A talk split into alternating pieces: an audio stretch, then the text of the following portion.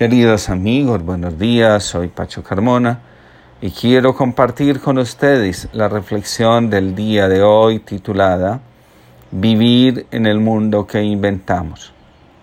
Hace algunos días trajeron a consulta a un joven con esquizofrenia. Etimológicamente la palabra proviene del griego esquisein, que significa separar, dividir, y de fren, que significa entrañas, mente, alma. El esquizofrénico es una persona que se ha dividido internamente para protegerse de un dolor propio o del sistema familiar que no se logra integrar. Como dice la psicología social, el esquizofrénico es el portador del síntoma de la familia. A través del sufrimiento del esquizofrénico, la familia puede reconocer lo que no se atrevió a mirar amorosamente y se dedicó a negar porque le resultaba doloroso. Cuando pregunté a la madre del joven, ¿qué pasó? Dice, no sé. En el corazón sentí que la madre estaba negando y que el hijo le estaba mostrando un dolor y una rabia inmensa. Entonces me di cuenta que el hijo, a través de la enfermedad, estaba haciendo algo para salvar a la madre a costa de su integridad psíquica. Si ella vive preocupada por el hijo, no tiene tiempo para sentir su dolor. Ambos, madre e hijo, construyeron un mundo donde estar a salvo del drama que la separación y el divorcio de la pareja dejó en el alma de ambos. Dice un maestro del curso de milagros, si analizamos todo cuanto nos ocurre en nuestras vidas, si prestamos atención a ese mensaje que nos llega del exterior y que interpretamos como algo ajeno a nosotros mismos, vemos que en realidad es nuestra mente la que aporta una interpretación u otra. Con ello, debemos ser conscientes de que somos nosotros los que damos valor a las cosas y ese valor no está en aquello que nos llega. La enfermedad es, en este caso, la consecuencia lógica de una interpretación equivocada de una realidad. Cuando pregunto a la madre, ¿en qué se parece el hijo al padre? me contesta, siempre he considerado que mi hijo es un ser especial. ¿Qué lo hace especial? Pregunté de nuevo.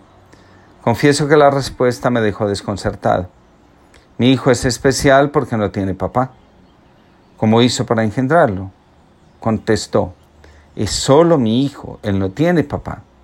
Entonces comprendí que, como muchas mujeres, esta madre tiene en su corazón un dolor muy profundo, producto de la relación de pareja que había vivido. La madre se había inventado para ella y para su hijo un mundo donde vivir sin dolor. En ese mundo estaban protegidos del dolor y de la separación. El padre del niño se había marchado de la casa cuando éste tenía dos años y nunca había regresado. Dice Bergelinger, si disfrutamos a nuestra madre tal como es, disfrutamos nuestro cuerpo tal como es. Si rechazamos nuestra madre, también rechazamos nuestro cuerpo. Del mismo modo podríamos decir, si disfrutamos a nuestro Padre tal como es, disfrutamos nuestros pensamientos y capacidad de razonar lógicamente. Si rechazamos a nuestro Padre, también rechazamos nuestra mente y nuestro espíritu. Sin saberlo, la madre, al negar al Padre, había abierto la puerta de la división y de la esquizofrenia para su hijo. Continúa enseñando el curso de milagros. Nuestra mente asocia un significado a aquello que percibe en el exterior y responde a ello con una gran influencia cultural.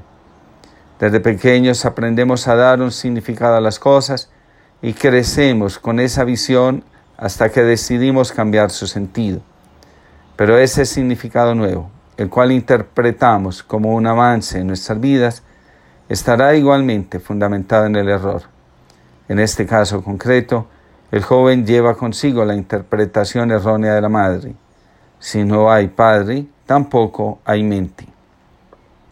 El mundo creado por el rencor, la ira y los deseos de venganza crean un mundo sin significado y la única posibilidad de vivir en este mundo solo es posible a través de la enfermedad mental. Un pensamiento sin significado, enseña el curso de milagros, crea un mundo sin significado. Nuestros pensamientos son imágenes que nosotros hemos fabricado. El esquizofrénico vive en un mundo de imágenes que le atormentan el alma porque no son conocidos por él en el mundo real.